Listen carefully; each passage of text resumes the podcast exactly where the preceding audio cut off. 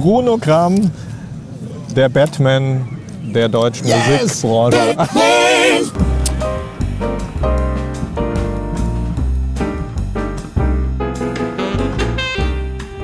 Unser Format heißt Studio Frühstück. Und bei Musikern es findet Ja. das halt oft mal ein bisschen später statt.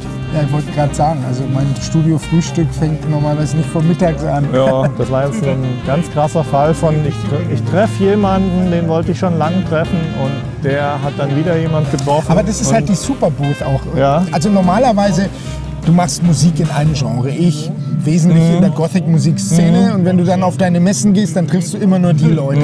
Aber hier sind halt von elektronischen 70er Jahre ähm, freakigen Leuten bis zu heutiger Elektronik, Modularbastler, Ja. Rapper, alle möglichen Musikszenen, Popkultur und dadurch lernst du halt Leute kennen und läufst du über den Weg, wo es normalerweise nicht triffst. Ja. Und deswegen finde ich solche Messen halt auch so spannend. Ich habe hier nebenbei schon den Titel von unserem Gespräch eingetippt. Meine Intuition ging in die Richtung Bruno Kram, der Batman der Musikbranche. Ich habe es dann ein bisschen ausformuliert und will es natürlich jetzt gleich an den Anfang packen. Du bist vor ein Gericht gegangen in Deutschland, vor das Alleroberste Ja, am Ende. das Kammergericht am Das Schluss. geht so zack, zack durch die Instanzen. Ja. Du hast im Alleingang das Geschäftsmodell und die üblichen Praktiken der deutschen Musikverleger und der GEMA zumindest erheblich in Erschütterung gebracht. Ja, ja, doch, das war natürlich schon ein bisschen so David gegen Goliath und manchmal hatte ich auch so ein bisschen Schiss, weil Ja. ich mir dachte, so, so alleine. Und das Mit wem Tragische legst ist du ja, dich jetzt an Ja, und das und- Tragische ist natürlich, dass es auch ganz viele Musikerkollegen gibt, Ja. gerade wenn sie schon erfolgreicher sind, die dann oft eigene Musikeditionen, eigene. Verlage gegründet haben und dann auch teilweise anfangen, auf eine ähnliche Art und Weise, so wie es ihnen früher widerfahren ist, auch jüngere Künstler irgendwie einzusammeln, denen ihre Kataloge auf Lebenszeit zu binden. Und da kam natürlich dann mitunter auch kein so glückliches Echo. Und die haben mich dann teilweise schon ganz schön angeblafft. Aber Ja, du, ich sag mal, es ist ja so, jeder, der irgendwo einen Weg gegangen ist, eine Karriere gemacht hat, hat Pionierzeiten gehabt und irgendwann gehörst du dann zum Establishment So und wenn ungefähr, du ja. wenn du dann halt zu dem Arschloch wirst, was du früher gehasst ich wollte es hast, jetzt gar nicht so sagen, ja, hast es wird, recht. wird auch die Reichweite jetzt begrenzt automatisch, äh, weil Facebook dieses Wort dann erkennt. Aber Ja, ja. Den, auf dem Podcast kann man es trotzdem dann so bringen.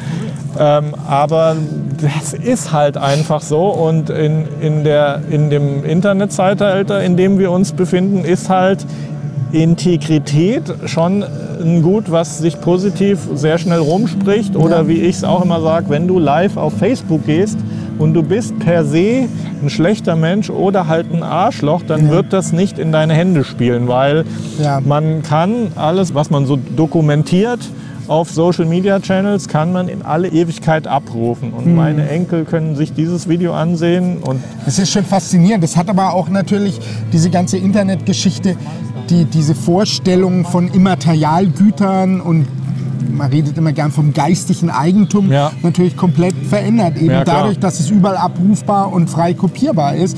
Und das war ja auch, also bei mir kam diese Klage ja aus zwei Gründen. Einmal, weil ich natürlich schon immer das Verlagsrecht unglaublich unfair fand, weil ich nicht nur bei uns selbst gesehen Mhm. Aber habe. bevor wir jetzt darauf eingehen, äh, kannst du mal versuchen, so knapp wie möglich in ein paar Schlagworten zusammenfassen, was du da gemacht hast und was passiert ist und welche Folgen das irgendwie hat, aber nur so in Schlagwörtern. Genau. Für Leute, die vielleicht auch in dem GEMA-Thema gar nicht so drin sind. Also im Regelfall ein Künstler, der etabliert ist und seinen Vertrag hat, der hat normalerweise einmal einen Bandübernahmevertrag oder was ähnliches mit einer Plattenfirma Ja. und einen Verlagsvertrag. Ja.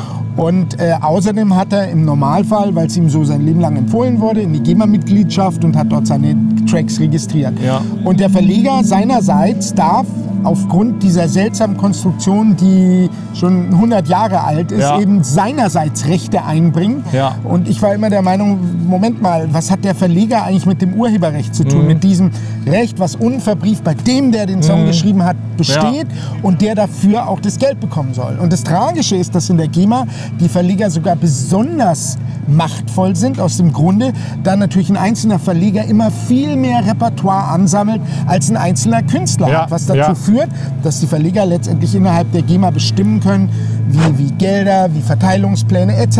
funktionieren. Die haben ich sich war- da eine Lobby aufgebaut. Ganz genau. Und, äh, Und die wollte ich loshaben im Ja. Sinne von, ich war der Meinung, gerade in der heutigen Zeit, wo es auch schwerer und schwerer wird zu monetarisieren, diese Urheberrechte-Einkünfte, die sollen nur für die Urheber da sein Mhm. und nicht an die Verleger gehen. Deswegen habe ich dagegen geklagt, dass Verleger zu 40 Prozent bei dem einen Verteilungsplan, beim anderen zu 33 Prozent an den GEMA-Lizenzen beteiligt werden. Ja. Da noch eine kleine Sache, man Ja. muss sich mal überlegen, im Regelfall, wenn eine Band jetzt aus einem Songwriter und einem Texter besteht, dann hat jeder von denen irgendwie 30 Prozent bei der GEMA, aber der Verleger 40 Prozent. Mhm. Ja. Also es ist schon echt seltsam, dass der mehr hat als der einzelne Urheber. na, die haben, wenn du eine, drei Leute einen Song schreiben, dann natürlich noch viel drastischer. dann hat jeder Musiker, jeder Schreiber 20 Prozent 20, und der Verleger genau. hat doppelt so viel wie der eigene. Und dann lass die Band noch größer Ja. werden. Also es ist extrem unfair. Und das Tragische ist natürlich, dass das Verlagsrecht in Deutschland auch so weit geht, dass es bis 70 Jahre nach dem Tod des Urhebers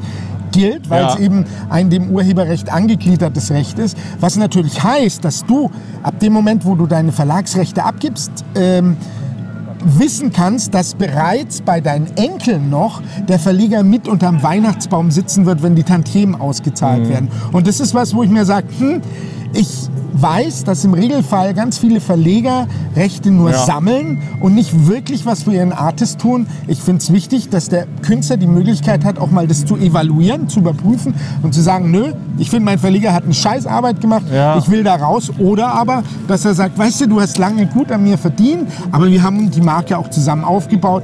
Lass uns mal drüber diskutieren, dass wir eine andere Beteiligung machen. Ja. Und genau das habe ich damit erklagt bei der GEMA, dass. Künstler eben die Genau, ich Möglichkeit wollte hatten, diesen sagen, dass Vertrag du zu das willst, das, das ist ja das eine, aber du hast es tatsächlich geschafft und bist damit durchgekommen. Ja, wobei man muss natürlich auch sagen, die GEMA ist extrem raffiniert. Die hat dann kurze Zeit später im Bundestag zu später Stunde um 19 Uhr mit äh, 50 Abgeordneten, mehr waren nicht da, und es Ja. waren die GEMA gebrieften Abgeordneten, Ja. neues Verwertungsgesellschaftsgesetz schnell durchgeschoben, wo zukünftig Verlegerbeteiligung unter bestimmten Prämissen doch wieder möglich ist. Also es ist unglaublich, wie, wie gut verdrahtet diese Mannschaft ist. Aber es hat natürlich dazu geführt, dass viele Künstler, die in den letzten vier Jahren bestimmt für ihre Verleger unglaubliche Unsummen, Millionen, Milliardenbeträge eingespielt haben, jetzt sagen können, weißt du was, das Geld will ich zurückhaben. Und das tun gerade auch sehr, sehr viele Mhm. Ja. Urheber. Und das hat natürlich die GEMA auch in ganz beträchtliche Probleme geworfen. Ja. Und die hat da natürlich ihre Strategien, wie sie versucht, die Künstler zu verunsichern, sogar so Geschichten zu streuen. Ja, dann können die Verleger euch ja außenrum verklagen. Aber das sind Ja. alles Dinge, die einfach nicht stimmen. De facto können Urheber, die mit ihren Verlegern unzufrieden sind, jetzt diese Gelder zurückfordern. Mhm. Und das tun. Und das hat man äh, schon dem zu verdanken, dass du da viel Geduld hattest und einen Weg gegangen bist. Der Punkt ist natürlich der, ähm, das Ganze hatte auch noch eine weitere Dimension. Ich war zu der Zeit sehr aktiv bei der Piratenpartei Ja. und äh, das war halt das Urheberrecht zu reformieren und eben dem Urheber maximal die Kraft über sein Werk zu geben, das nicht eben entsprechende Verwerter dran vor allem verdienen. Mhm. Das war einer der Grundsatzprogramme, weswegen ich dann auch diese Klage finanziell machen Aber konnte. äh, die Piratenpartei, ich hab, da wird es politisch und da habe ich auch gar Ja, nicht ja. so viel Ahnung, muss ich sagen. Aber haben die nicht auch in eine Richtung gearbeitet, wo es dann auch in Verbindung mit Internet darum geht, dass vieles sowieso Public Domain ist und dieses Urheberrecht an sich vielleicht auch völlig neu bewertet wird, Es muss halt reformiert werden. Also da gibt es natürlich verschiedene Ansätze, wobei immer der Ansatz war, Urheberrecht reformieren, aber auf eine Art und Weise, dass wir einen Weg finden, den Urheber weiterhin zu honorieren. Und da hat dann der Chaos Computer Club Ideen gehabt, wie die Kulturwertmark und Ja, viele, genau. viele andere Sachen. Das sind alles so Dinge, die wir dann auch versucht haben mit einzubringen. Leider hat die Industrie natürlich sehr geschickt ähm, vor allem die Musikindustrie, die Verleger immer wieder fahren können. Die Piraten, die wollen doch nur das Urheberrecht abschaffen Mhm, ja. und somit die Piraten halt so ein bisschen so zum Feind der Urheber Ja. stilisiert, was aber totaler Blödsinn war. Ich meine, ich war da ja selber aktiv. mit, mit, quasi mit einer Persiflage Ja. dessen gearbeitet, um sie dann lächerlich zu machen. Genau. Die Kernidee ist dann... Geschichte jetzt ja, eh ist eh, okay. die Partei ist ja leider doch ziemlich äh, gestrauchelt und das wäre Aber wahrscheinlich... ja, Dinge, die diskutiert wurden dort, sind sicherlich, äh, wurden Sachen angeleiert und Du äh, siehst es ja selber an deinem Channel, dass du äh, plötzlich eine gänzlich andere Ausgangslage hast, als es früher mal der Fall war. Du hast plötzlich ein Riesenpublikum und äh, du kannst damit arbeiten. Und äh, da müssen natürlich auch neue Rahmenbedingungen her. Da sind viel eher Fragen wichtig, welche Rechte hast du zum Beispiel gegenüber Facebook und solche Mhm. Sachen. Ja. Die sind für dich viel, viel erheblicher als jetzt die große Diskussion, äh, dass die GEMA sagt, ja, wir wollen weiterhin für die Verleger kassieren. Also die konzentrierte Macht im Musikbusiness, wo wir früher halt, was weiß ich, vier Major Labels hatten und Ja. es war für den Musiker tatsächlich so, du konntest eigentlich ohne dieses System eigentlich nicht ans Publikum rankommen. Die standen wie eine Mauer vor Ganz dem Publikum. genau. Habe ich auch so ein Video gemacht, was viele von euch vielleicht kennen. Social Media Against Five Old Men. Ja. Nichts gegen alte Männer. Aber Sind wir ja auch ich wollte es gerade sagen, wir werden alle älter, aber, äh, aber also weiß, das Thema hat sich eigentlich für mich erledigt, weil wir sind jetzt eigentlich an so einem Punkt angelangt, wo ich natürlich immer noch sehe, dass viele Musiker irgendwo äh, durch was auch immer dieses Ideal haben, ja, ich mache jetzt Musik und dann will ich bei einem ganz großen Label Deal Ja. landen.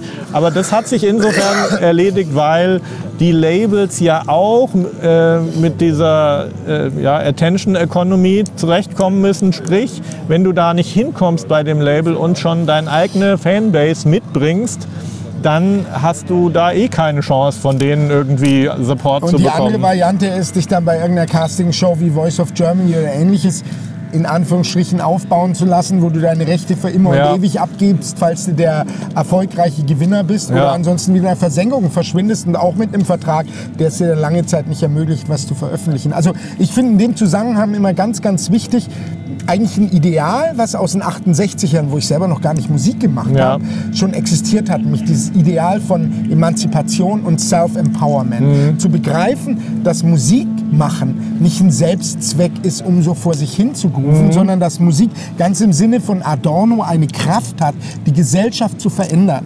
Und zwar ist die große Problematik bei der Musikindustrie immer gewesen, dass sie ein Stückchen weit auch schon Status quo in unserer Gesellschaft, auch mit derselben belanglosen Musik, die in einem massiven Weise promotet wird, versucht aufrechtzuerhalten. Und was ich mit Self-Empowerment meine ist, es war auch die große Bewegung der frühen 90er, als die ersten Independent-Vertriebe aufkamen, dass Künstler plötzlich machen konnten, was ihnen gefallen hat, was ihnen was bedeutet hat, egal ob das jetzt politische Musik war oder ob das irgendwie abgefahrene Alternative Musik war mit Soundstrukturen, die nur die Kids verstanden Ja. haben. Wesentlich war, dass plötzlich dieser Kanal so langsam, der zuvor eben von diesen fünf alten Männern festgehalten wurde, Ja. äh, dass der plötzlich aufgegangen ist. Ja, in Internet. meinem Video habe ich dann noch fünf junge Männer hingemalt, die genau die gleichen Arschlöcher sind wie die fünf Ja. alten, weil wo sich dann so Strukturen äh, ergeben äh, und jemand sieht, ich habe jetzt, ich habe jetzt hier Macht. An, äh, was weiß ich, kann ja auch ein, plötzlich ein Maga Printmagazin, Ja. was vielleicht in den 90ern was gesagt hat, so an uns kommt keiner vorbei, wenn wir das jetzt nicht mögen, dann findet das in Indie-Bereichen nicht statt. Und jetzt hat sich halt einfach so verändert. Ich glaube, meine wichtigste Mission, ich habe jetzt gar nichts gegen Major Labels. Nö, überhaupt wenn du, ein, wenn du ein großes Following aufgebaut hast und es macht dann äh, Sinn, sich Partner zu holen, die spezialisiert sind in bestimmten Dingen, Vertrieb, Marketing. Und du hast aber prinzipiell die Power schon vorher aufgebaut für dich, dann kannst du dir als äh, gleichberechtigte Partner ins Boot Darum holen. geht es. Es geht, dass du plötzlich die Verhandlungsmacht hast, Richtig. dass du letztendlich entscheiden kannst. Und das war der wesentliche Das war ja immer schon so. Äh, Wenn die zu dir kommen, dann bist du in einer ganz anderen Position. Ganz genau. Was ich versuche, und das ist, betrifft halt fast jeden, der äh, meinen Channel guckt, das sind alles Musiker, die irgendwie entweder professionell, semi-professionell oder mit Ambitionen das machen. Was ich versuche, den Leuten klarzumachen, ist, ähm, dass so dieses Ideal Labelvertrag wird schnell zu einer Ausrede, nicht selber wirklich zu versuchen, für sich eine Reichweite und einen Channel aufzubauen. Du, wenn, du kannst auch, wenn du noch gar niemand bist, anfangen, zu, deine Reise zu dokumentieren, zu zeigen, was du machst. Und es wird sehr unterschätzt, äh, wie sehr auch, wie sehr du Aufmerksamkeit bekommen kannst als jemand, der struggelt, Ja. am Anfang seiner Reise ist und einfach seine Geschichte erzählt. Wobei das natürlich auch noch verschiedene Dimensionen hat. Also der eine Punkt ist natürlich Aufmerksamkeit, Möglichkeiten, seine Follower im Netz selber zu generieren, ja. die ist natürlich da. Aber was viel tragischer für Künstler ist, und deswegen appelliere ich jetzt auch besonders schon sehr früh maximal die Rechte selber zu behalten, ja. ist, dass wenn du dich etabliert hast als Künstler und im Laufe der Jahre einen großen Katalog aufgebaut hast, dann ist ja in der heutigen Zeit so, dass du wirklich nur davon leben kannst, wenn du maximal deine Rechte selber hast. Das heißt, deiner Tonträgerrechte, deiner Merchandise-Rechte. Ja. Wir leben aber im Zeitalter, wo ganz häufig 360-Grad-Deals gemacht werden. Das heißt, du gibst alles ab und bekommst dann halt nur eine Prozente ja. Beteiligung. Der Punkt ist jetzt der, wenn du so ein erfolgreicher Künstler bist und dann sagst, naja, in vier Jahren fallen ja eh alle meine Rechte zu mir zurück, ist das Riesenproblem, dass du es dann kaum von der Struktur gebacken bekommst, für all diesen Backkatalog, für all die Merchandise-Güter überhaupt den Stock dir zu du brauchst erstmal Investitionen. Du musst all die Tonträger mhm. herstellen, du musst all die Merchandise-Artikel herstellen. Deswegen plädiere ich immer dafür, dass Künstler sehr früh anfangen, dieses Self-Empowerment zu machen, denn dann können sie stetig aufbauen und müssen nicht so riesen Investitionssummen ja. mit sich schleppen und haben dann eine Möglichkeit. Ja, es ist ja dann auch der Moment, Du fängst vielleicht sogar tatsächlich selber an, baust dir ein Following auf. Es entsteht so ein bisschen was und vielleicht hast du dann sogar sowas wie, ja, muss jetzt nicht ein Hit sein, aber eine, gewinnst eine Bedeutung in der Szene.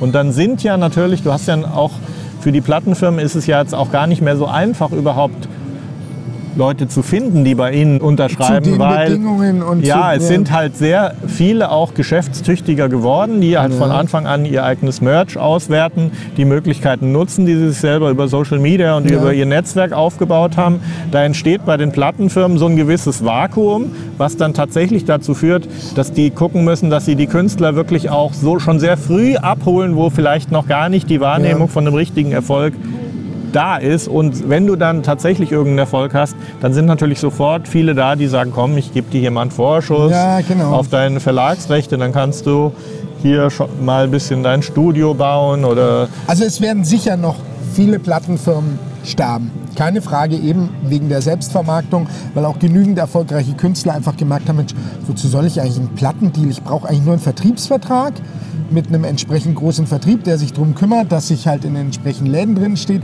Alle anderen Sachen kann ich auch über eine externe Promo-Agentur Gut, aber wenn wir lassen. über Streaming reden, dann kann äh, so sein Ding Sowieso. auf Spotify und Apple Music zu bringen, das kann ja nun jeder. Das weiß ja, ja. auch jeder, wie es geht. Es gibt natürlich noch so Bereiche, wo nach wie vor viel Umsatz gemacht wird. Also zum Beispiel schau dir mal den Hip-Hop-Bereich. Ich habe einen kleines Independent-Hip-Hop-Label, wo ich jetzt auch einen Künstler richtig hoch in die mhm. Charts gebracht hatte mhm. äh, über unseren Independent-Vertrieb, weil ja. eben viele so limitierte Editions noch zusätzlich ja, verkauft ja, wurden, die Auf sehr hochwertig Fall. waren und dadurch kam natürlich dann die Summe zusammen. Also es gibt Wenn du dann so eine Fanbindung hast und machst das Special los, Edition und solche Geschichten, dann ist es tatsächlich sinnvoll, Physical Product zu machen oder und dann auch halt einen Vertriebsstil zu suchen. Und das ist das Schöne an dem Vertriebsstil ist halt, dass es dann nicht um irgendwelche Abtretung von Herstellungsrechten geht, mhm. sondern wirklich nur simpel um den Vertrieb von dem Produkt, was bedeutet, dass du den auch jederzeit wieder lösen kannst. Das ja. heißt, im Sinne von Self-Empowerment, um Du bleibst Sachen, immer der Herr im Haus über, Herr über die, Hause, das ja. ist deine Company und du holst einfach Partner ins Boot, ja. die dir helfen,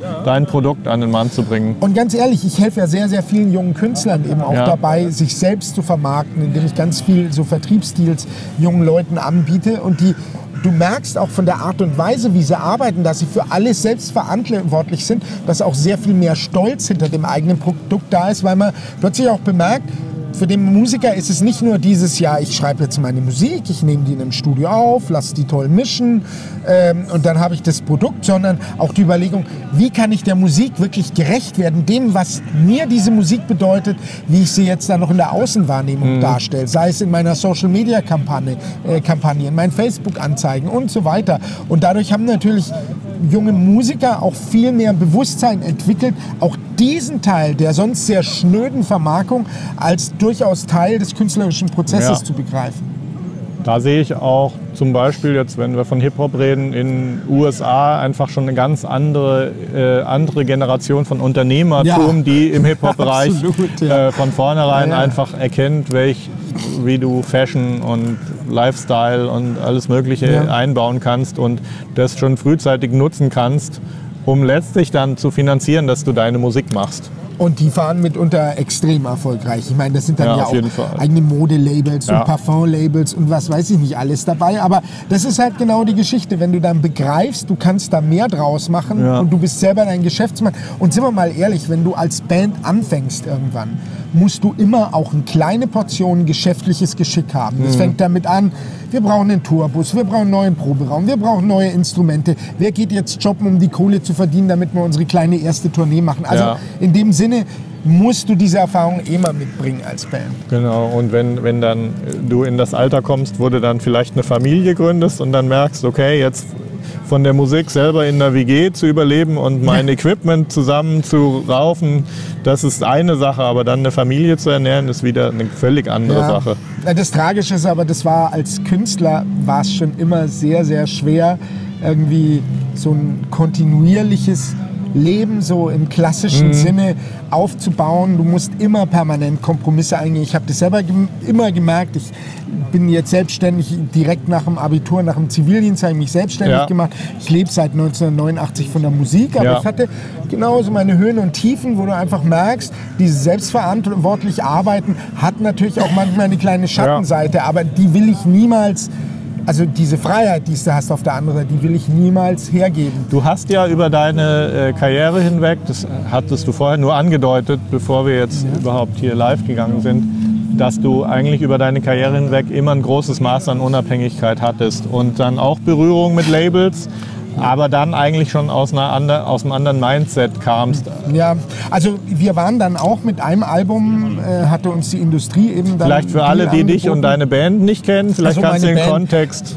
Das Ich ist so eine ganz frühe Gothic-Band. Ähm, Wir hatten angefangen 89 und hatten dann diesen riesen Hit in der Szene, der nannte sich Gott ist tot. Ja. Und der war natürlich damals in dieser 80er-Jahres-Szene sehr provokant, gerade in Bayern. Die und so. Medien schöpfen drauf und die, Genau, keine Ahnung. Katzenschlechter Ja. und Friedhöfe und Knochenschäler und keine Ahnung was noch alles. Aber das war natürlich auch, das hat gut funktioniert. Das Wir hat euch dann- geholfen auch? wir sind weltweit bekannt geworden. Das Internet hat uns natürlich auch dann geholfen, dass wir Tourneen in Südamerika, jetzt bin ich in den USA den ganzen Juni und Juli unterwegs. Das sind alles Sachen, die wären ohne Internet nicht möglich. Also Ja. dieses Self-Empowerment hängt wesentlich mit dem Internet Ja. zusammen.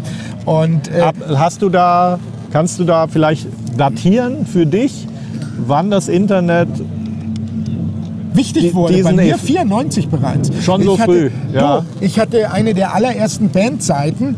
In Deutschland hast du entweder nur über CompuServe, äh, American Online Ja. oder eben, äh, du hast dich noch einwählen müssen. Ja. Könnt, kannst dich noch erinnern? Ja, ja, ja, ja, klar. Mit der Akustikkopf. ja.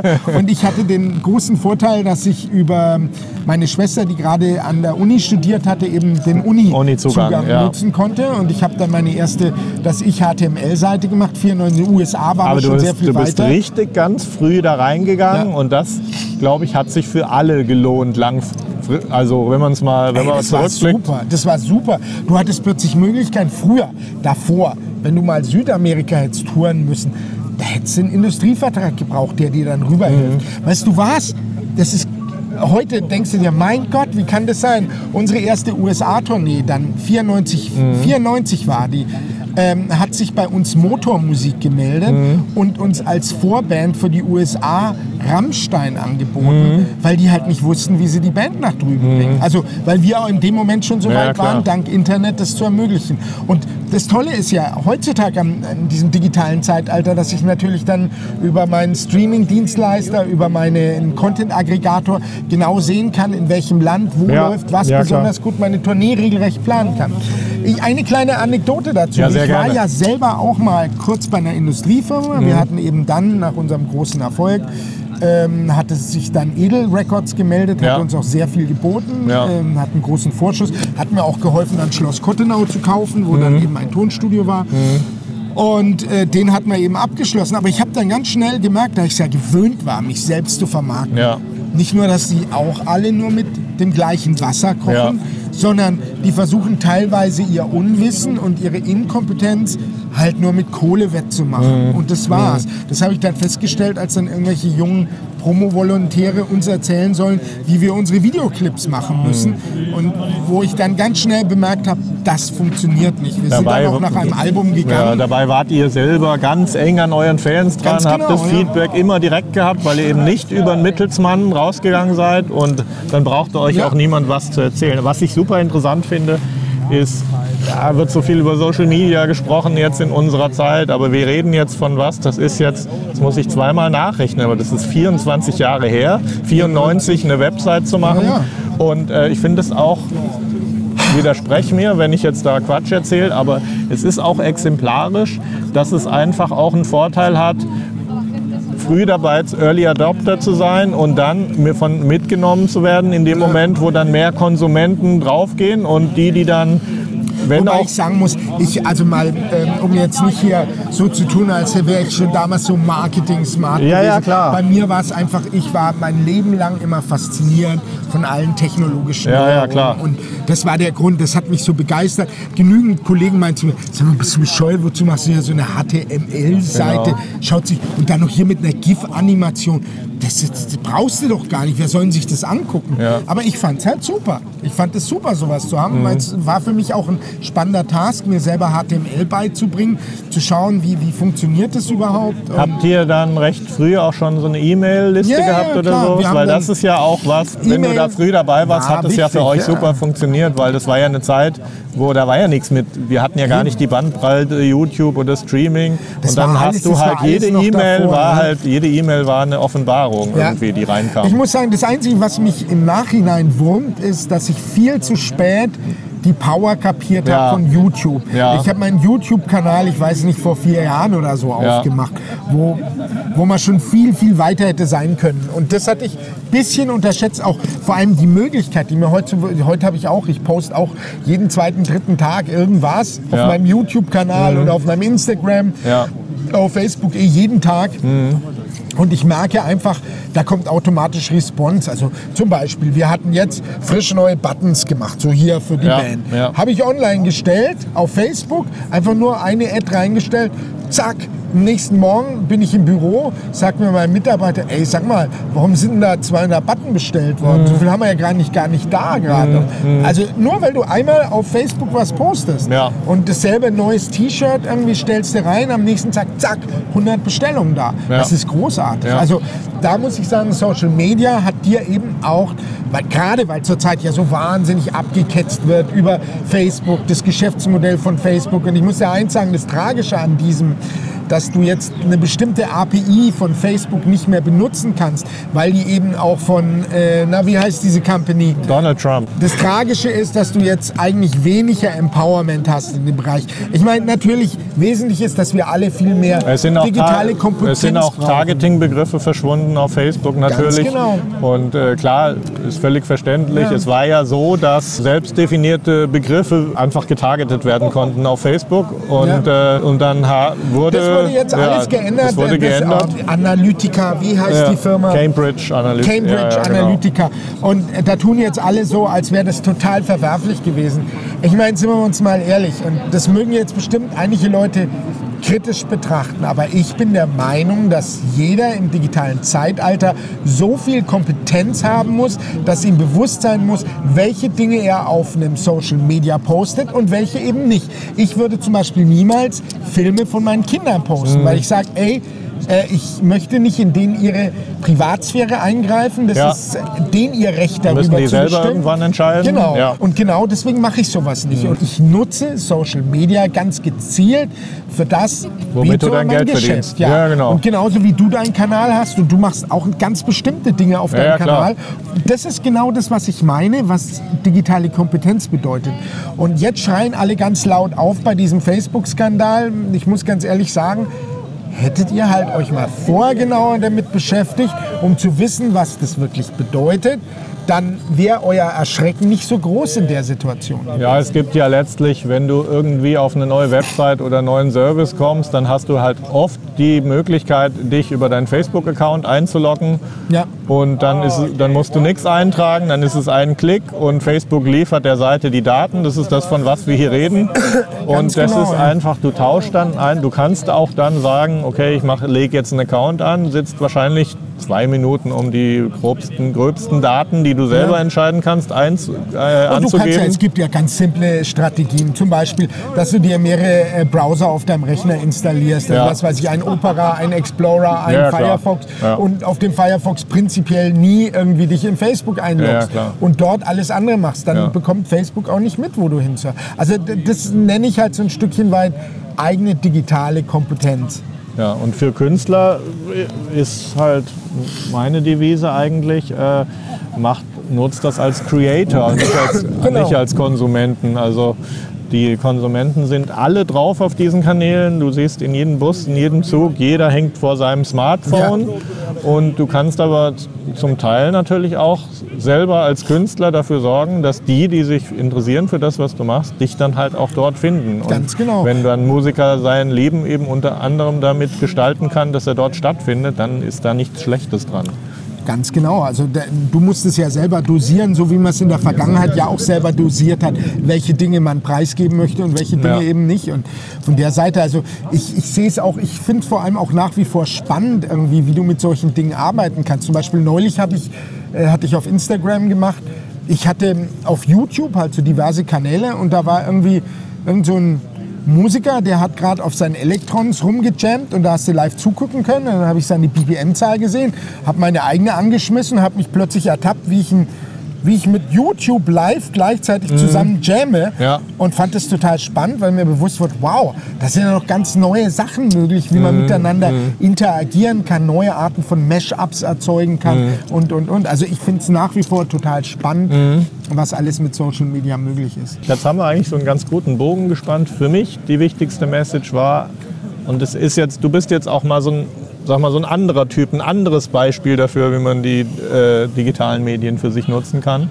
Und hat, wie, inwieweit hat denn das ganze Urteil mit der GEMA dein Leben verändert? Wirst du von viel mehr Leuten als Kompetenz jetzt in diesem Bereich, sich als Musiker independent zu bewegen, wahrgenommen? Erzähl doch mal, was ist denn passiert im, Also- in Folge von dieser Also Geschichte? natürlich, mich rufen ständig Musiker an. Die ständig. Fragen haben Und einfach, haben immer ja. dieselben Fragen und da kann ich auch weiterhelfen und macht mich auch glücklich. Ja. Äh, Finde ich auch schön und ich gebe da auch immer gerne Auskunft.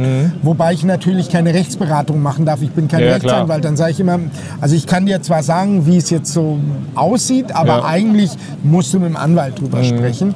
Und wir haben da natürlich auch einen guten Anwalt dafür. Aber das ist natürlich schon eine schöne Sache, die positive Seite. Ich finde es auch sehr spannend, mh, zur nächsten GEMA-Vollversammlung zu gehen und zu versuchen zu kandidieren Mhm. als äh, äh, in, in, in den Aufsichtsrat. Ähm, also du bist da auch hartnäckig ja, und ja, sagst will, jetzt mich für- da. Es Ja. ist geil, da Ja, hinzugehen okay. und dann zu Kann sehen, verstehen. wie so, so bestimmte Vorsitzende, oh, der Kram, was traut er sich, der kommt zu uns. Ja. ich bin doch Mitglied, ich will hier, ich will Mitglied im Aufsichtsrat werden hier. Ja Also, gut, und wenn wir, haben ja jetzt seine Geschichte ein bisschen skizziert, auch mit gutem Recht ein Urheber, der auch andere Urheber durchaus vertreten kann und aus welchem Winkel man das auch immer sieht, klar. Also ist mir natürlich auch immer wichtig, also halt diese Geschichte mit diesem Self-Empowerment, mit dieser äh, Emanzipation eben zu begreifen, dass du als Musiker, und das meine ich vor allem auch wesentlich für diese vielen jungen Musiker, die jetzt noch gar nicht wissen, die noch so ihre ganze Zukunft vor sich haben,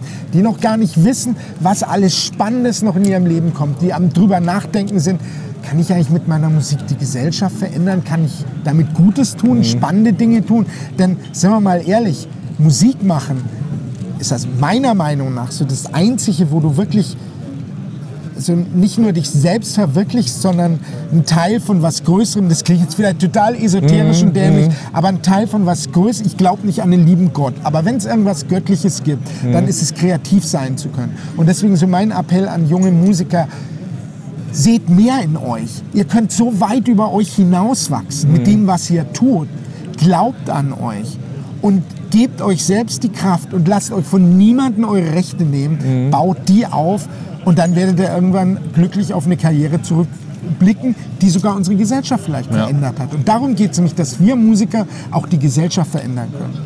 Und alles, was man da so als Gegenwind bekommt, äh, ich, man sollte einfach immer berücksichtigen, dass es da einfach Leute gibt, die haben sehr viel Geld verdient mit bestimmten Phasen der Musikindustrie. Diese Zeiten sind auch vorbei, das müssen die auch akzeptieren.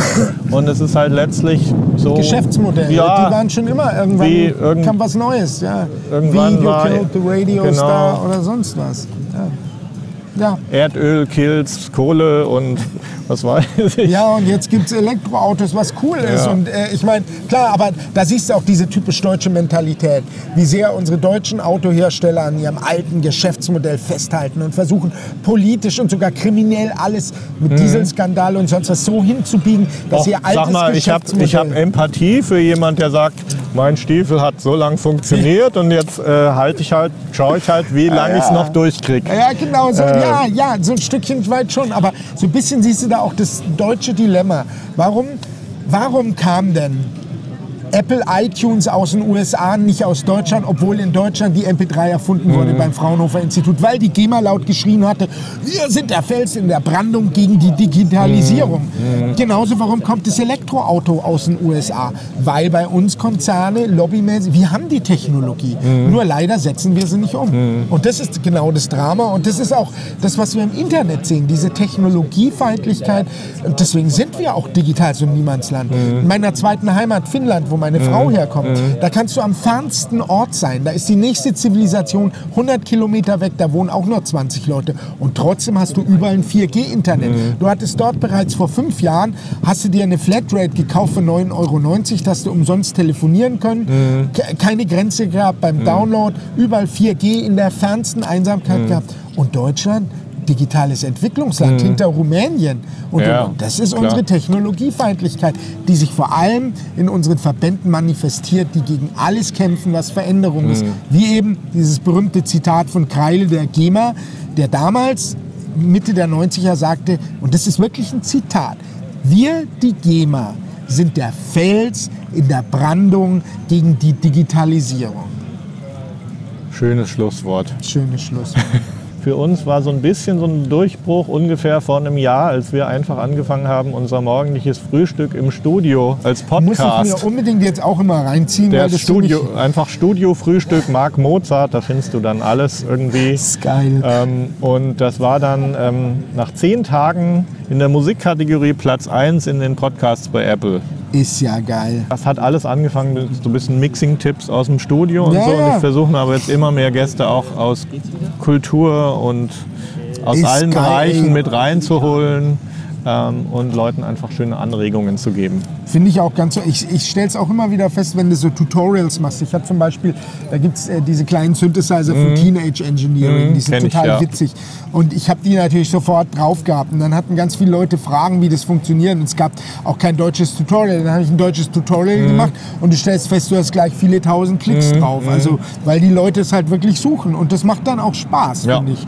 Schon schön. Also wenn du in in, im Hessenland bist, dann Gerne, äh, da machen wir ein Studiofrühstück bei mir, um wie weil viel Uhr ist dann immer Frühstück? es gibt keinen festen Termin, weil äh, wir gehen dann, egal wann, live auf Facebook und nehmen das parallel, so wie wir es hier auch machen, noch hochwertig mit Unclip-Mikros auf und Super cool. dann haben wir unsere Podcasts, die, das wird dann nochmal so ein bisschen editiert. Du Wenn ich, gibst du mir einfach mal deine Nummer? Dann, ich gebe ich dir, jetzt gehen wir erstmal offline. Ach so. Ja, Ihr könnt, auch, ihr könnt auch alle meine Nummer haben, ich sag's euch gerade. Ja, ruf am besten mal durch. Ja, genau. 0176 Ja, 6039 ja. 0216. Aber mach trotzdem noch eine Verabschiedung für den Podcast. So, und jetzt rufe ich dich mal an. Genau.